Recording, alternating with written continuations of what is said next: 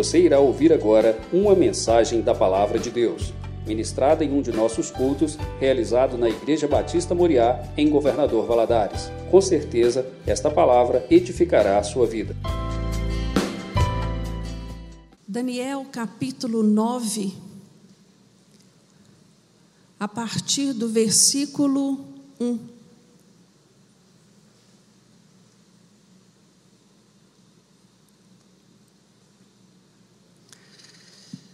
No princípio, desculpa, no primeiro ano de Dario, filho de Assuero, da nação dos Medos, o qual foi constituído rei sobre o reino dos caldeus, no primeiro ano do seu reinado, eu, Daniel, entendi pelos livros que o número de anos de que falou o Senhor ao profeta Jeremias, que haviam de transcorrer sobre as desolações de Jerusalém, era de setenta anos.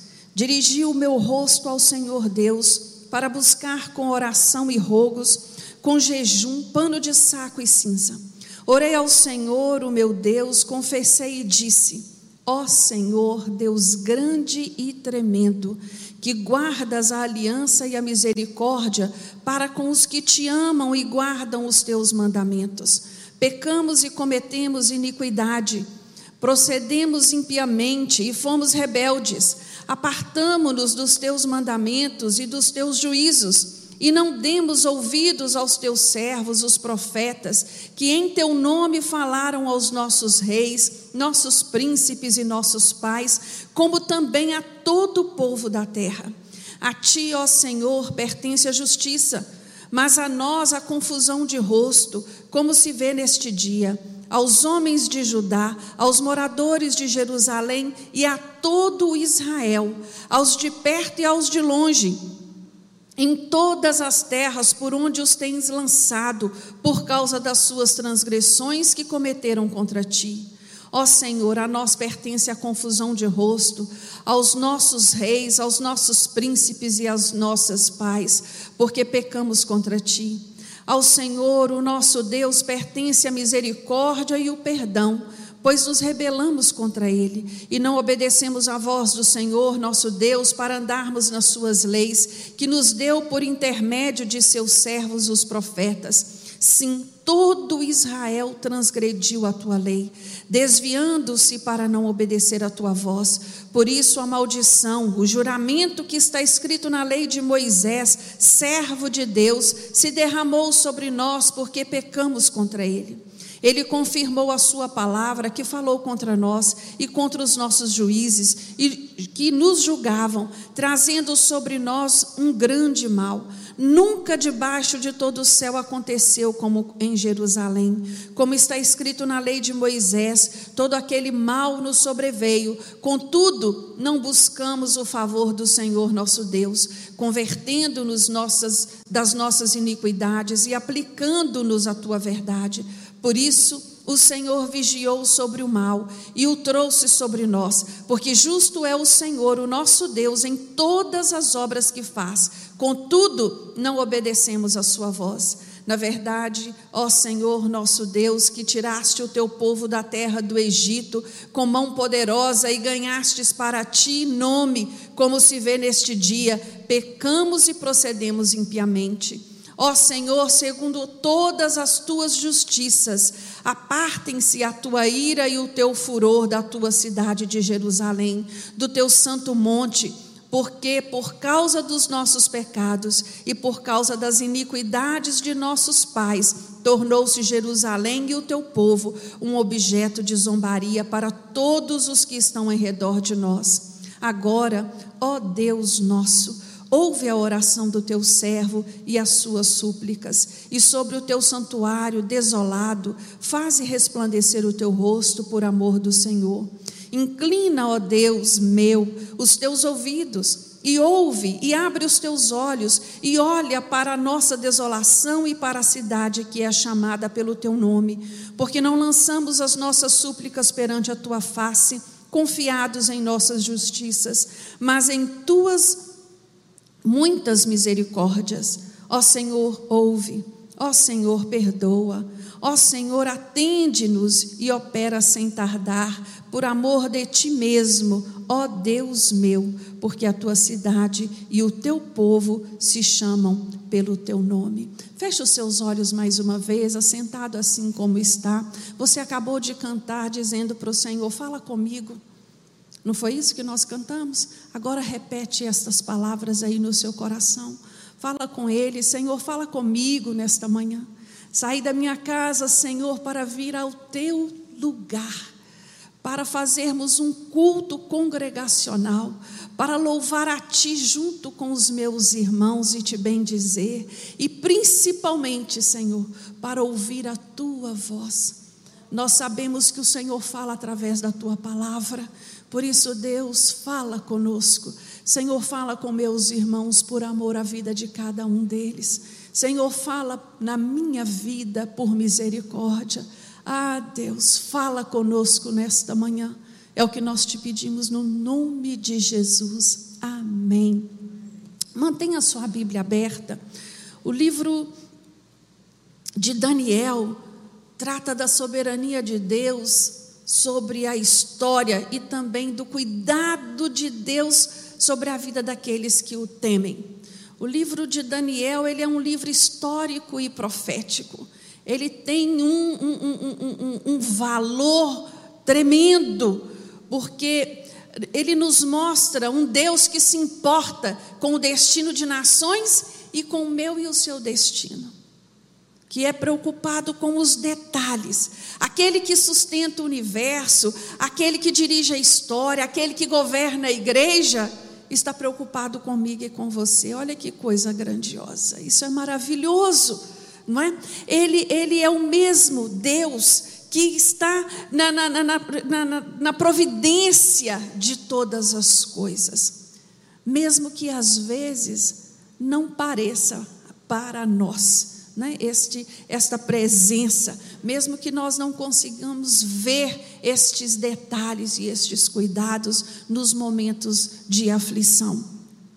Daniel, ele olha para o passado, desvenda, né? ele interpreta o presente e desvenda o futuro. É isso que o livro de Daniel representa para nós. Ele traz uma mensagem profundamente consoladora, que abre a janela do tempo para mostrar a mim e a você o Deus que governa o mundo e que conduz a história.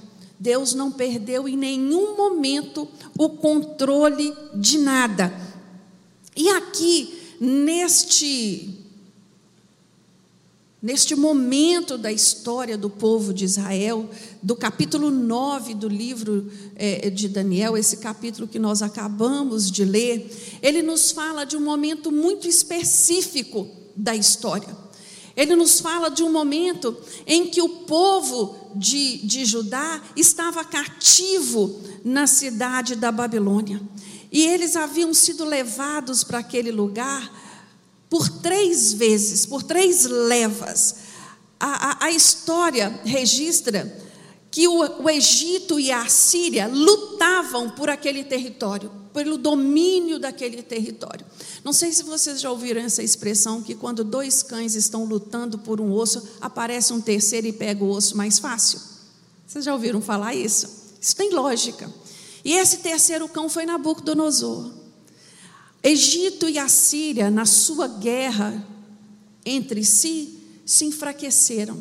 Surge Nabucodonosor nesse cenário, domina e começa ali a ascensão do Império Babilônico sobre o reinado de Nabucodonosor. A primeira leva né, dos escravos de Judá para a Babilônia foi em 606 a.C. Logo nesta primeira leva, Daniel estava ali. Daniel foi levado, os nobres foram levados neste momento. Após nove anos, no ano de 597 antes de Cristo, vai-se a segunda leva. Nesta segunda leva, o profeta Esdras, o profeta Ezequiel estava junto. E por fim, depois de 11 anos, no ano de 586 antes de Cristo, Nabucodonosor vem, leva o que sobra, destrói inclusive o templo. Este momento aqui, do primeiro ano do reinado de Dario sobre a Babilônia, é o ano de 536 antes de Cristo. 70 anos se passaram. 70 anos se passaram e a palavra de Deus nos mostra Daniel estudando os livros. Né?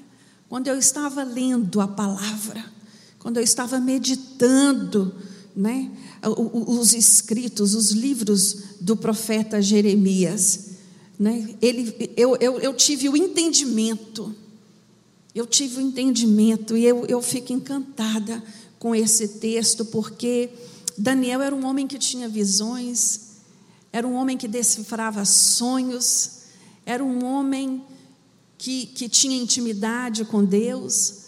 Mas aonde é que ele vai entender os propósitos de Deus, irmãos? Na palavra de Deus. Na palavra. Foi estudando a palavra que ele entendeu o que estava por vir a respeito do seu povo. Nesse momento aqui, Daniel já havia passado 70 anos cativo naquele lugar. 70 anos ele estava ali. Né? Daniel já era idoso. Quando eu trouxe esta imagem, era pra, é, foi só para ilustrar a grandeza que era o Império Babilônico. A Babilônia era a capital deste império. E a história registra que ela era uma cidade impossível de ser invadida. Ô irmãos, tem impossível para Deus? Não. O homem natural olhava para aquelas muralhas e não via possibilidade de entrar, de dominar. Mas Deus, no tempo determinado, derruba este lugar. Quando nós olhamos para a vida de Daniel, né, nós sabemos que ele é um dos maiores exemplos de alguém que ora, de alguém que busca.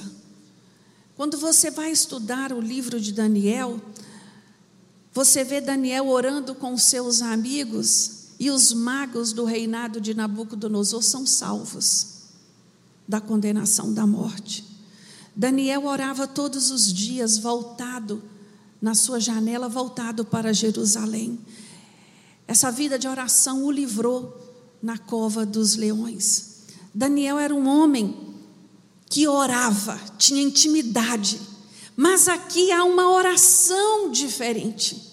A oração aqui é uma oração de confissão de pecado. Aí você olha para Daniel e fala assim: Poxa vida, que pecado esse homem teve a ver com os seus pais, com os seus reis, com os seus príncipes.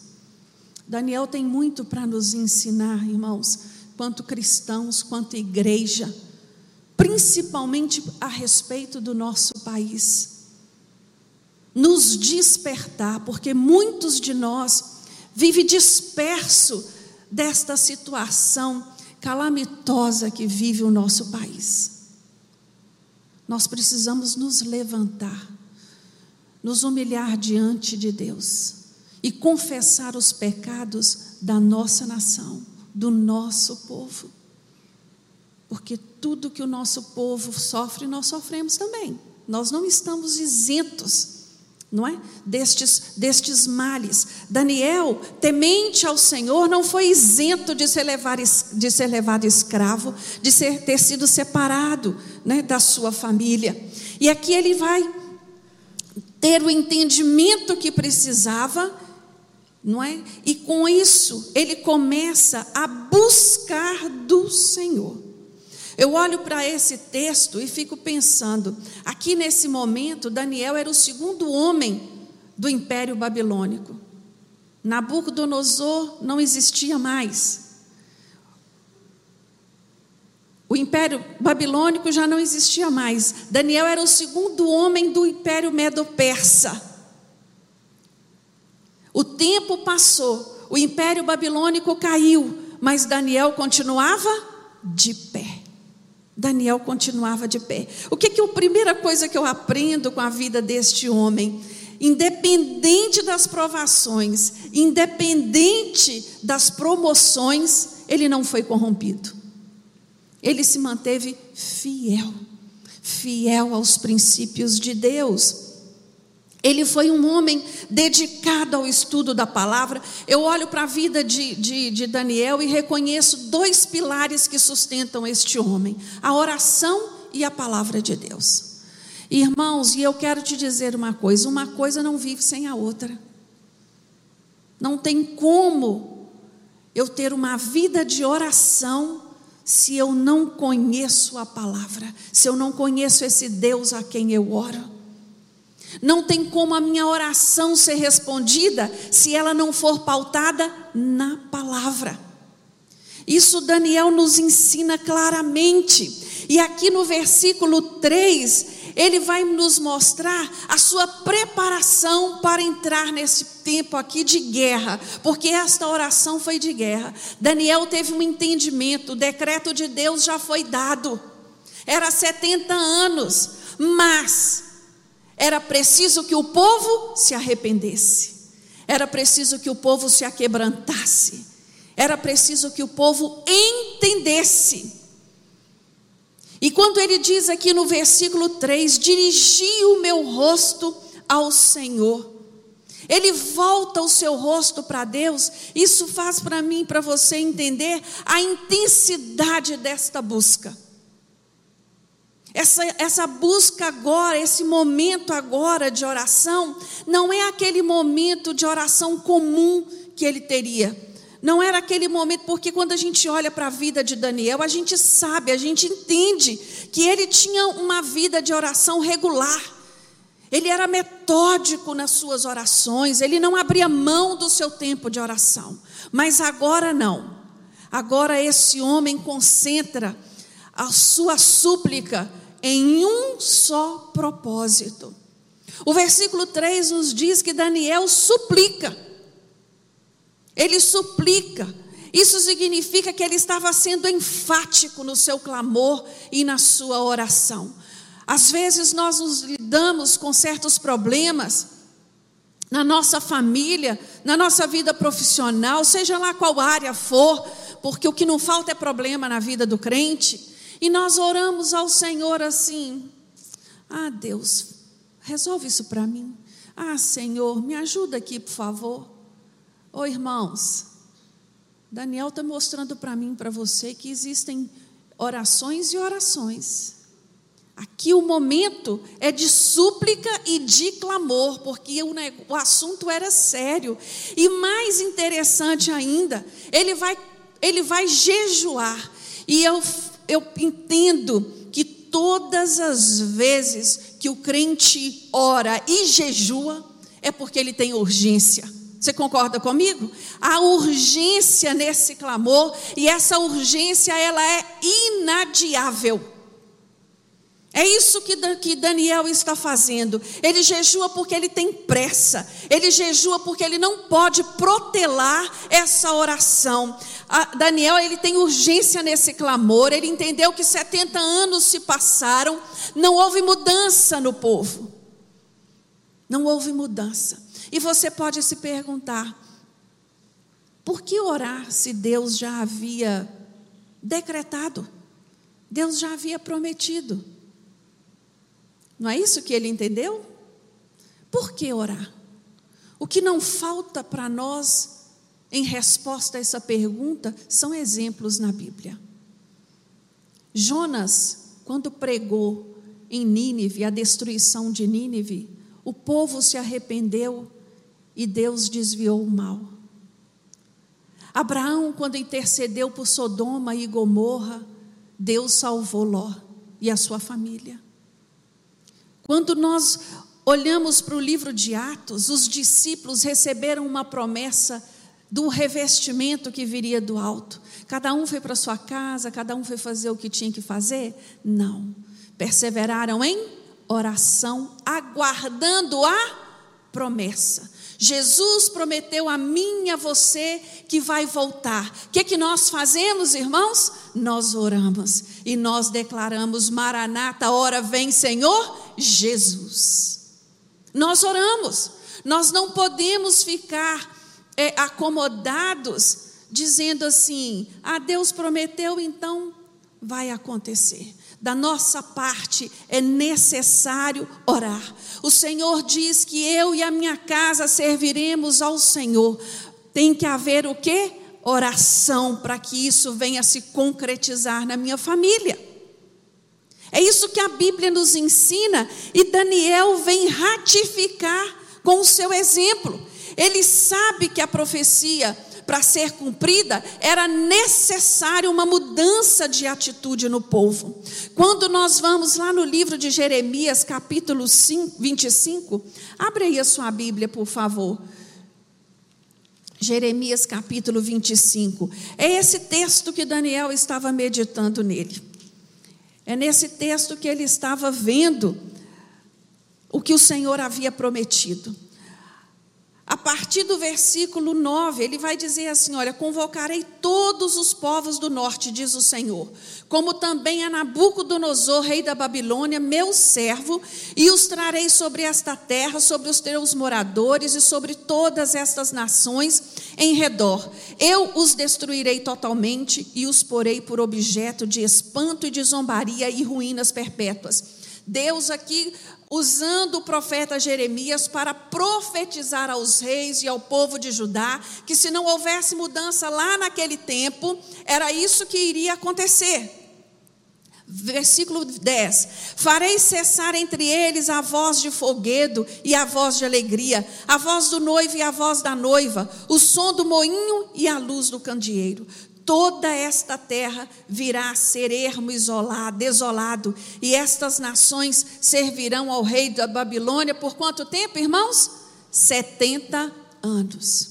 Aqui, ele sabia que o que estava acontecendo com o povo era o que? A justiça de Deus atuando de, sobre o juízo do povo, um povo rebelde um povo obstinado, um povo que não dava ouvidos ao Senhor. É diferente de hoje, né, irmãos? Hoje o povo ele é tão receptivo à palavra de Deus, não é isso que nós vivemos nos dias de hoje?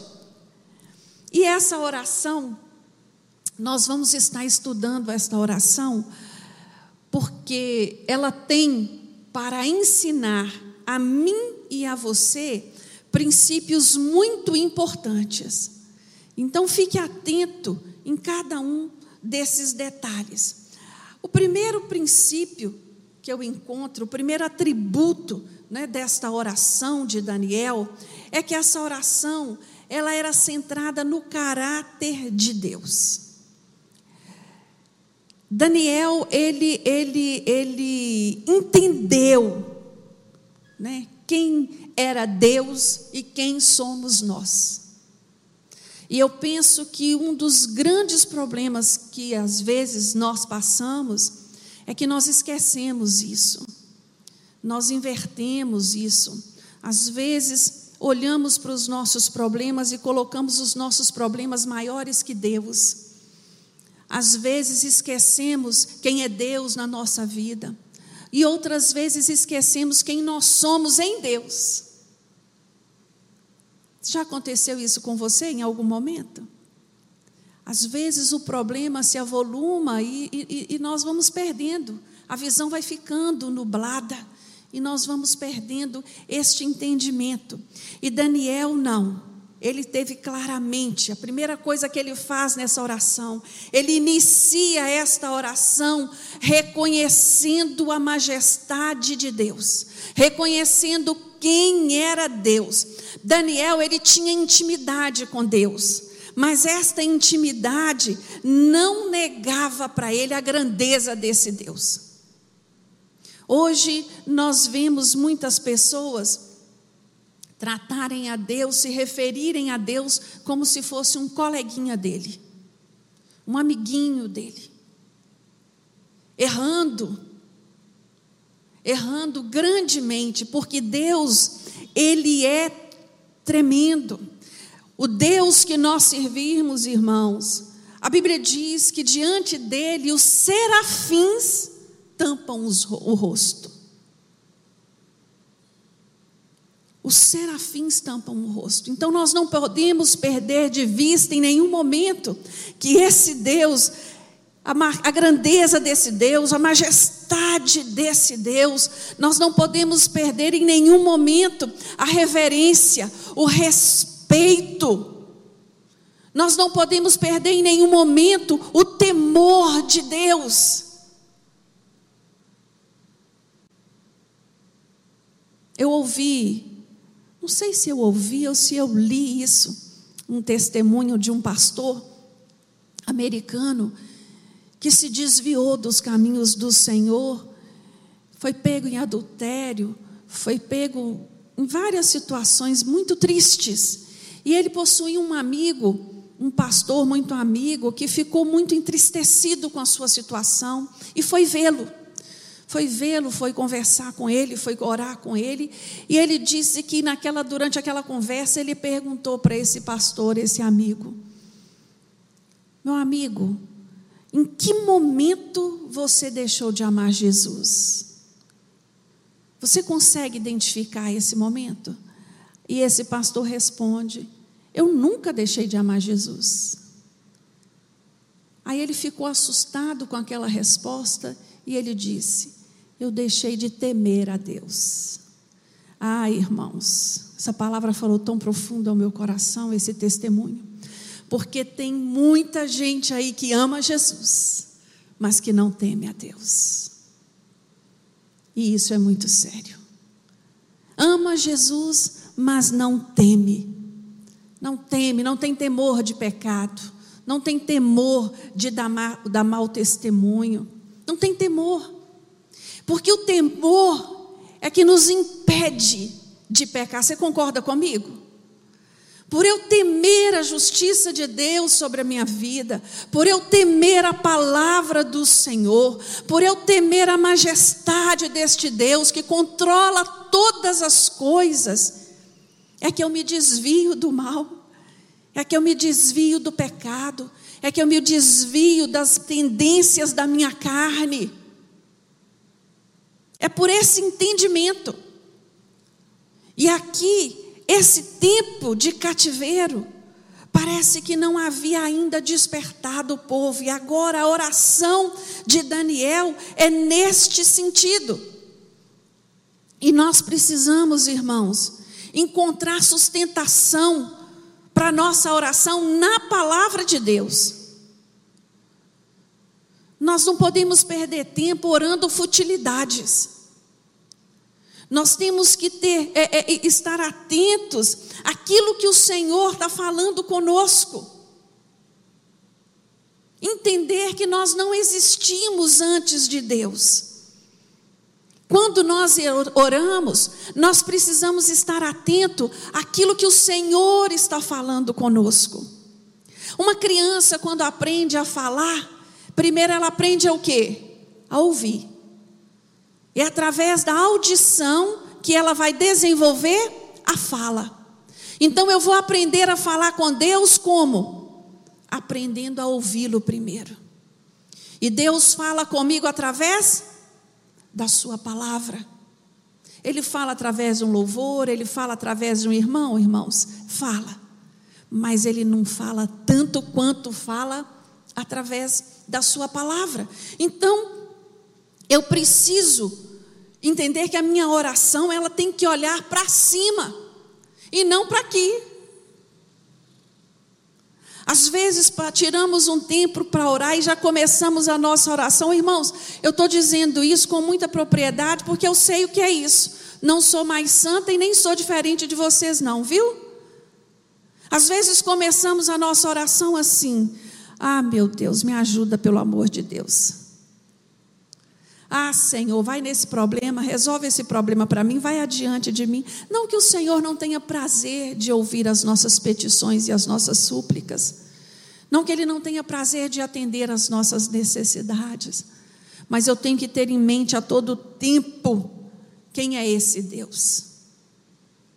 Não posso perder de vista quem Ele é. Não posso é, é, é, deixar de ouvir aquilo que Ele tem para mim. aquilo que Ele tem falado comigo.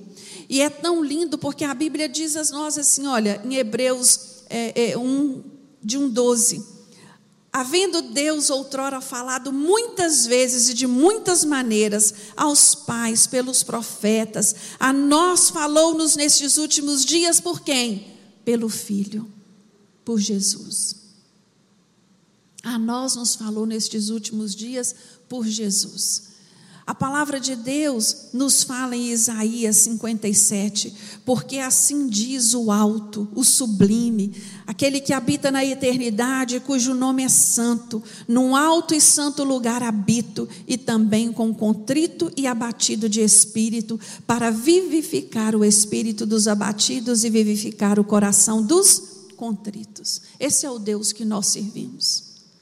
Ele vive num alto e sublime trono e Ele também habita aqui, dentro de um coração contrito, de um coração que reconhece quem Ele é. A oração de Daniel foi para que os decretos de Deus, revelados nas Escrituras, se cumprissem na história. Essa foi a oração dele. Senhor, eu sei que o Senhor prometeu e, e depois de, de, de, de entender isso, né? Ele, o versículo 3 nos diz que ele vai se humilhar. Pano de cinza e saco, é isso que significa, se humilhar diante do Senhor. O segundo atributo dessa oração é que ela é uma oração esperançosa, porque ela está firmada na fidelidade de Deus. A oração de Daniel dizia respeito de Deus por trás da profecia. Ele não está falando dele, ele não está pontuando quem ele era. Senhor, o Senhor sabe, o Senhor sabe que eu vim para aqui adolescente, o Senhor sabe que eu já estou aqui 70 anos da minha vida neste cativeiro, o Senhor conhece o que eu já fiz, o que eu já passei. Não, a oração de Daniel não foi pautada nele.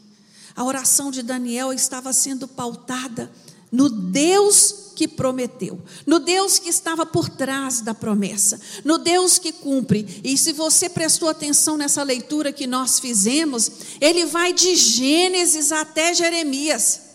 Ele vai trazendo à memória as alianças, ele vai trazendo à memória as rebeldias do povo, tudo que aconteceu, tudo que foi sendo vivenciado até chegar aqui. Daniel, ele começa a, a, orar ao Senhor, né, e, e mostrar, a, a, falar com Deus, que esses 70 anos era apenas uma parte de um todo, de toda uma situação pela qual esse povo vivia, é, vinha vivendo, entre altos e baixos, com esse Deus que havia os libertado do Egito. Todo esse tempo, servindo ao Senhor com fidelidade, sendo abençoado e sendo cuidado, se rebelando contra o Senhor, vindo o castigo. Daniel, ele examina o conjunto das, das Escrituras, ele medita nos livros, né? e ele vai entendendo essas advertências ele vai, ele vai meditando em cada uma delas e ele chega à conclusão: é necessário clamar, porque senão não vai haver mudança na posição, na postura deste povo. A palavra de Deus nos fala em Hebreus, Hebreus 12, 6, que o Senhor corrige a quem ama e açoita a quem tem como filho. Às vezes é tão assim difícil para nós ouvirmos este esta palavra, porque nós pensamos sempre num Deus de amor, né? num amor, Deus de amor, mas Deus também é Deus de justiça, e Ele não compactua com o erro, Ele não compactua com o pecado, Ele é Deus de misericórdia, Ele vai dando oportunidades, Ele vai alertando, como Ele fez com o povo de Judá. Irmãos, esse povo, ele, ele foi tão duro nas suas posições e convicções, porque olha para você ver, no ano de 722, O reino do norte foi tomado pela Síria e o reino do sul foi poupado. O reino de Judá. Ali mesmo já era momento de dobrar o joelho e rasgar as vestes, vestir-se de saco e cinza e começar a clamar ao Senhor. Mas a interpretação que eles tiveram desse evento, sabe qual foi? Bem feito para eles. Nós somos mais santos, nós somos melhores. Porque nós verdadeiramente somos da dinastia de Davi. A interpretação foi errônea. Peça ao Senhor para te dar discernimento das situações que estamos vivendo, para que você não fique disperso, para que você não venha interpretar errado. Irmãos, quando nossa oração ela está centrada na fidelidade do Senhor, a nossa esperança é outra. A nossa certeza é outra. A oração do Senhor não está, não está fundada na minha fidelidade. Porque quando nós olhamos para o nosso Deus, não há nele fraquezas, não há nele desejos, temores, ele não é influenciado pelos sentimentos.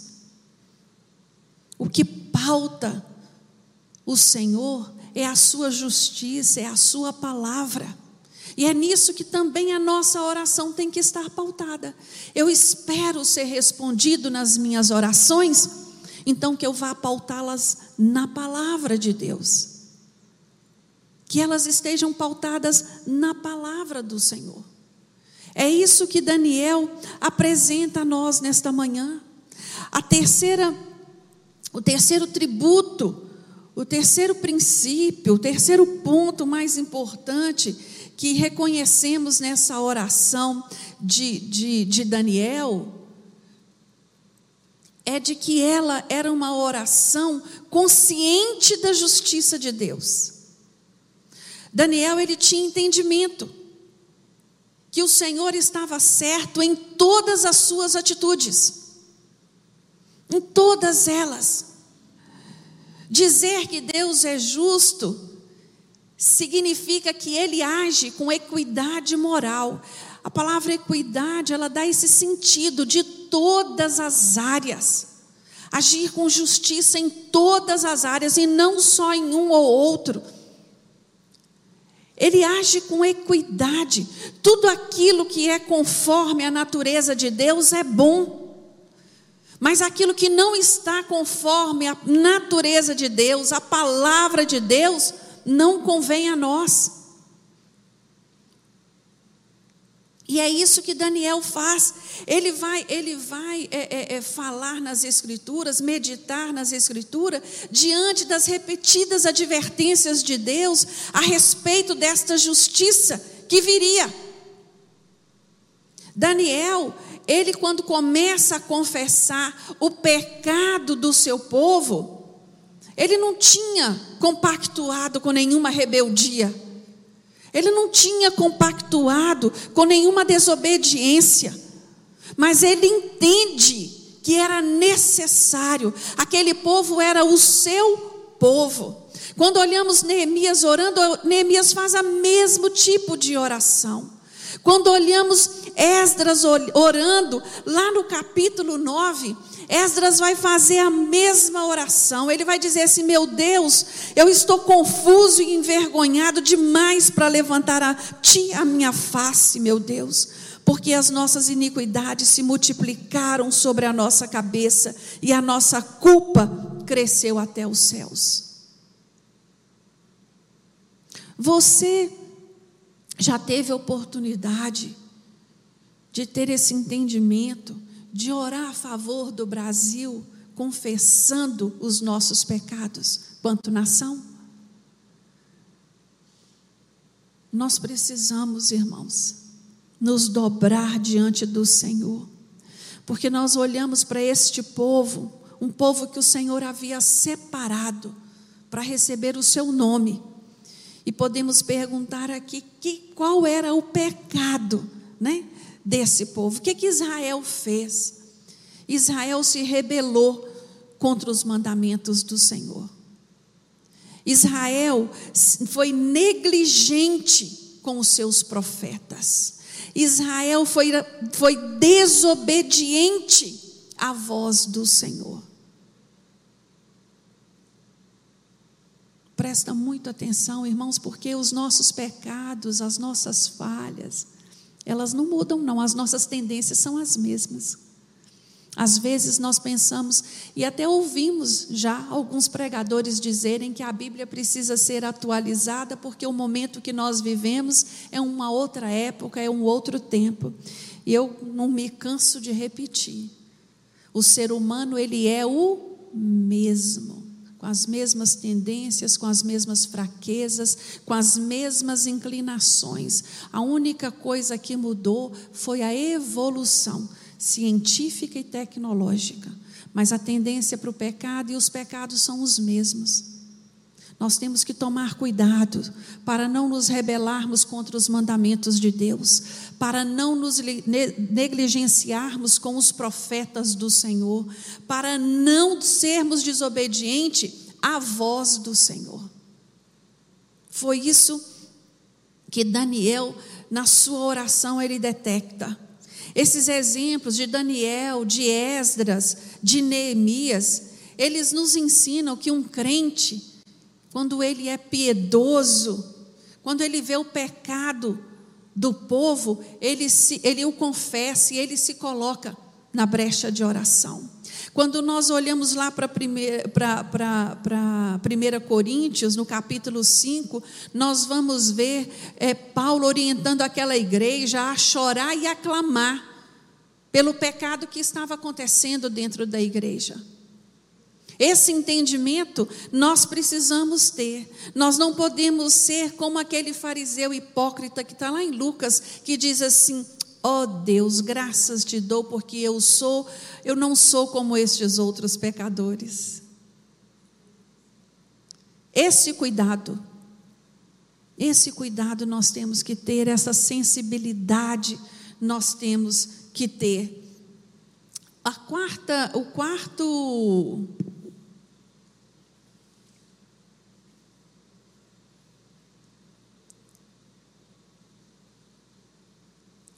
quarta princípio, né, que nós encontramos nesta oração é que ela é uma oração intercessória. E a oração intercessória, ah, irmãos, como ela tem poder. Como ela tem poder. Basta um se colocar na brecha. Às vezes nós pensamos assim: ah, eu não vou orar porque não tem ninguém orando. Mas basta um, basta um. Não foi isso que nós vimos lá no capítulo 20 de 2 Crônicas, há um tempinho aí atrás? Josafá se colocando na brecha e conclamando os outros. Aqui, Daniel, ele, ele, ele entendeu. E ele entendeu, então o que ele fez? Ele começou a interceder por este povo. É, é, é nós precisamos ter em mente que a oração intercessória é aquela oração de empatia. Eu me coloco no lugar do outro quando eu vou interceder por ele. Eu, me, eu, eu sinto em mim a dor do outro.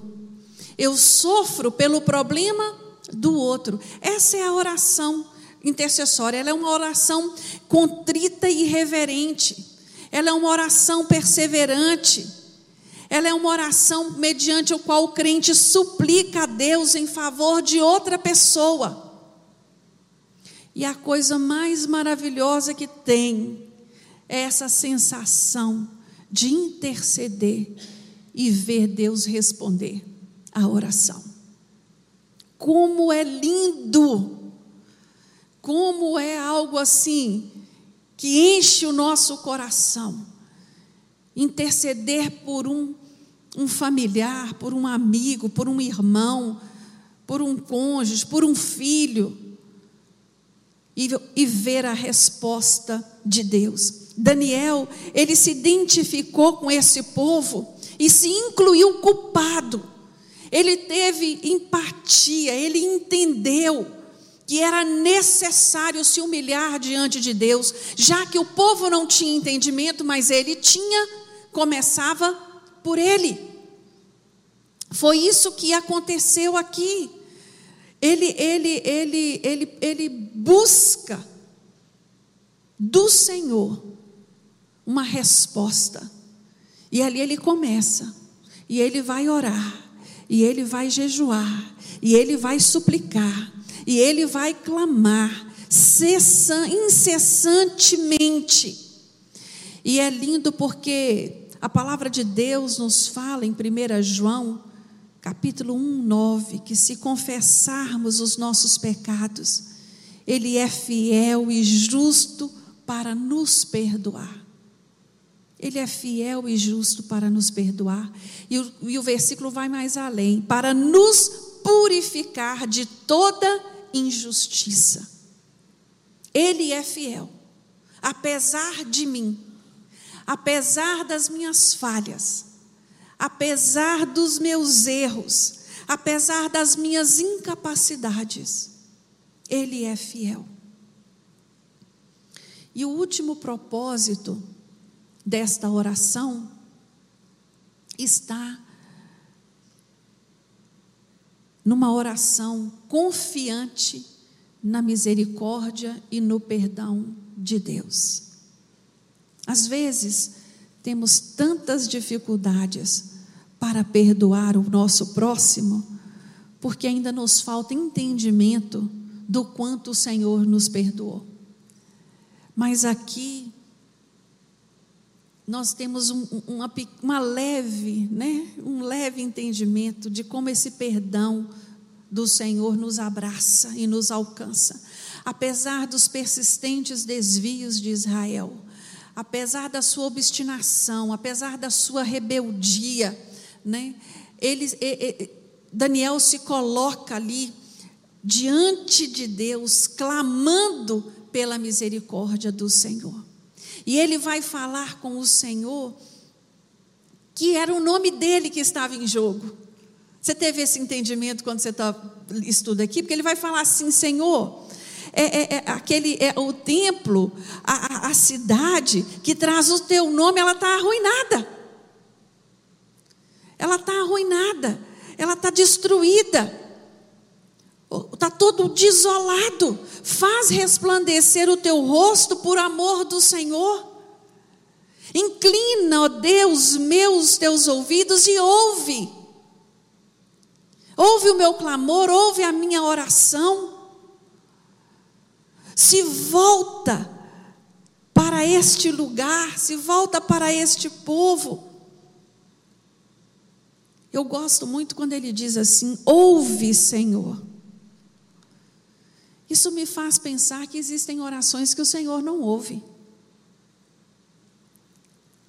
Isso me faz entender que existem orações que passam despercebidos a Deus, que Ele não ouve, Ele não tem comprometimento com elas. Mas aquela oração que está pautada na palavra do Senhor, que traz à memória as promessas do Senhor, essa Deus quer ouvir. E essa ele muda caminho, ele muda decreto, ele muda. Ele muda situações. O Senhor escreve uma nova história, Ele derrama da sua bênção, por amor e misericórdia a nós. Por amor e misericórdia. Por amor do seu nome, ele não nos trata segundo a nossa iniquidade.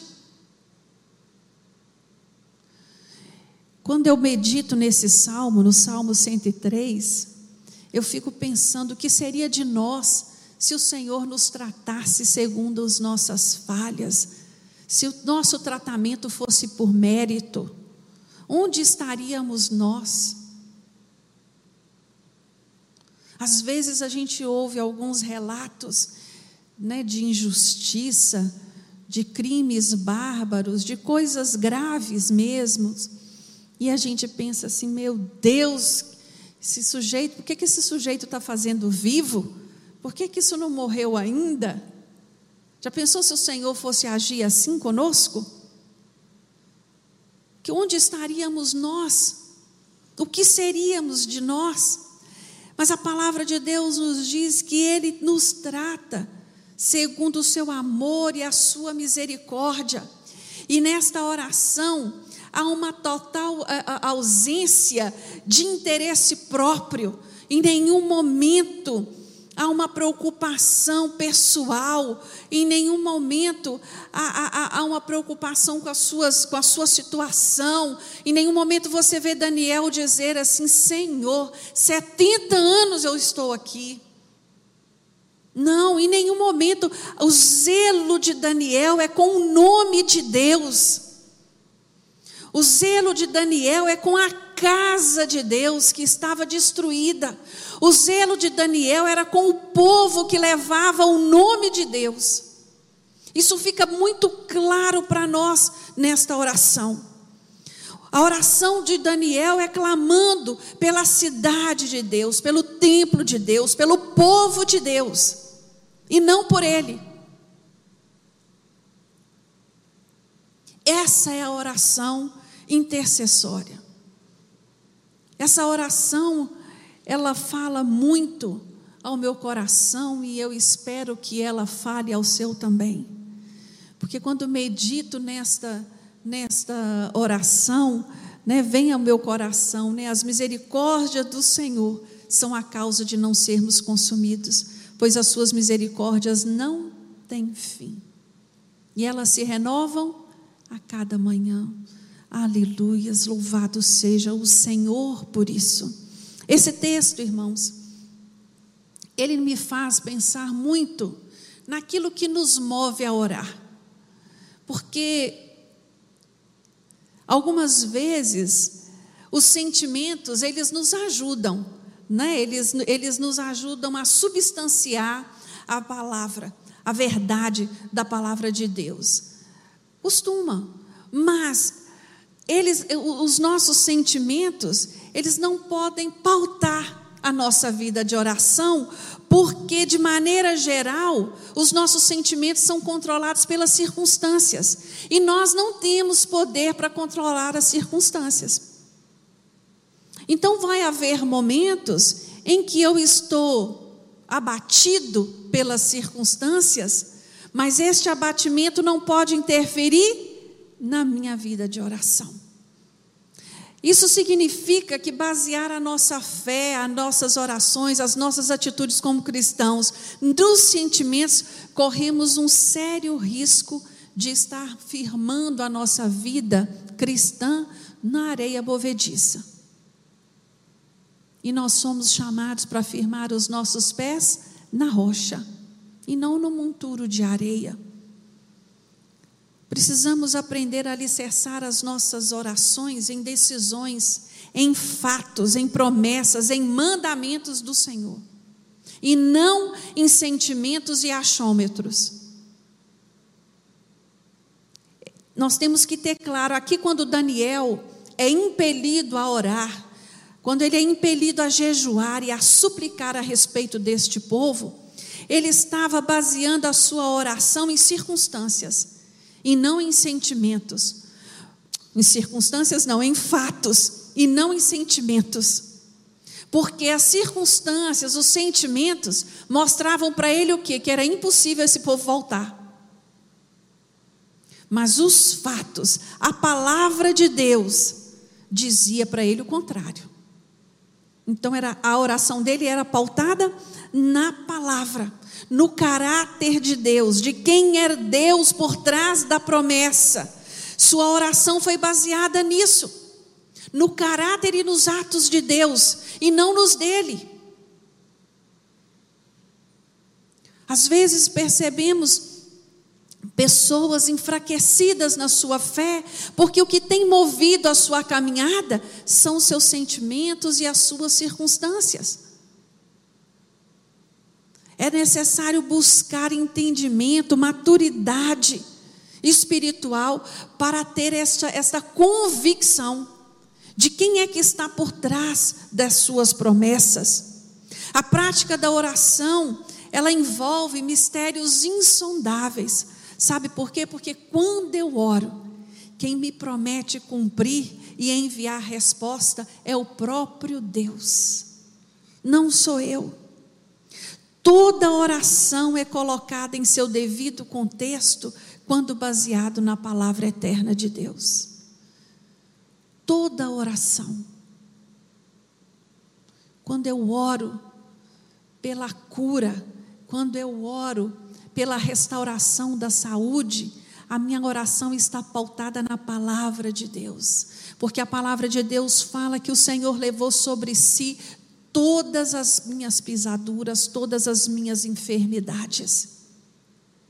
Quando eu oro pela salvação da minha família, quando eu oro pela salvação de um membro da minha casa, a minha oração está pautada na palavra de Deus, porque aqui há uma promessa de que eu e a minha casa serviremos ao Senhor. Vocês estão entendendo, irmãos? O que é uma oração pautada, contextualizada na palavra de Deus. Quando eu oro ao Senhor pela minha provisão diária, quando eu oro ao Senhor para suprir as minhas necessidades, eu estou orando pautado na palavra de Deus, que diz que não há um justo desamparado. É disso que Daniel está falando a mim e a você nesta manhã. Que a minha vida de fé não é feita para nós, ela é desenvolvida. Eu não recebo pronto, eu desenvolvo a minha vida de fé. E eu desenvolvo esta vida de fé através do estudo da palavra e através da prática da oração. Amém? Que o Senhor possa te abençoar nesta manhã, te despertar para orar cada vez mais. Nesse período de estudos que nós temos tido sobre oração, eu não me canso de falar e convidar você para as nossas reuniões de oração. Escolha uma e venha fazer parte. Venha desfrutar deste papel de intercessão. Como é maravilhoso ouvir os testemunhos dos irmãos. Como é tremendo ver Deus agindo através das orações dos irmãos. Venha, se prepare, você que tem um tempinho livre, tem oração de tarde, tem oração de manhã cedinho, tem oração à noite. O que não falta é opção. E a oração, irmãos, em concordância, quando nós nos reunimos para juntos orar e clamar, ela tem um, um, um, um, poder maior ainda. É tremendo, viu? E Deus tem respondido. Tantos relatos de milagres que nós temos vivenciado na nossa igreja. Resposta de oração. Resposta de oração. Amém? Eu quero te convidar a ficar de pé, fechar os seus olhos. Peça ao Senhor, meu irmão, que Ele vá esmiuçando esta palavra no seu coração. Tira um tempinho para meditar no capítulo 9 de Daniel. Tira um tempinho para orar sobre esta oração. Busque praticar estes princípios na sua oração.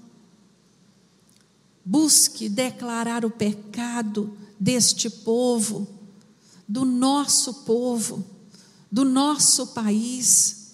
Se envolva nestas questões.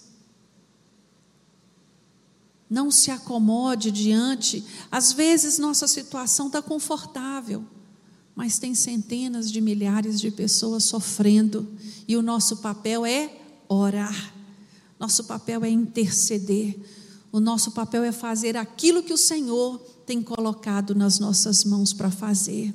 Senhor, meu Deus, eu te louvo e te dou graças, meu Deus, por estarmos aqui reunidos. Te agradeço, meu Deus, por esta palavra ministrada. Senhor, nós mesmos, de nós mesmos, nós não temos nada, Mas a tua palavra nos diz que o teu Santo Espírito é aquele que convence o homem, é aquele que ministra, é aquele que capacita. Por isso, Senhor, capacita-nos nesta manhã, nos dando entendimento de tudo que foi lido e dito aqui na tua casa. Ah, Deus, ensina-nos a orar da maneira correta. Ensina-nos, meu Deus, a orar na tua palavra. Não nos deixe esquecer em nenhum momento quem és o Senhor, aquele que habita num sublime trono, aquele majestoso, aquele que governa o universo, aquele que tem o controle nas tuas mãos. Meu Deus, não nos deixe, Senhor, perder de vista quem o Senhor é para nós. O Senhor é a nossa rocha, o Senhor é o nosso socorro, o Senhor é a nossa torre. Deus, o Senhor é a nossa resposta. Aleluias. Te louvamos, Deus, e te rendemos graças por todo o bem que o Senhor tem nos feito. Senhor, se conosco, continue conosco neste culto. Ainda vamos, meu Deus, participar da Santa Ceia.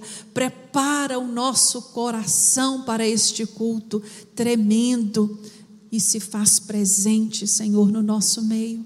É o que nós oramos a Ti, agradecidos no nome de Jesus. Amém.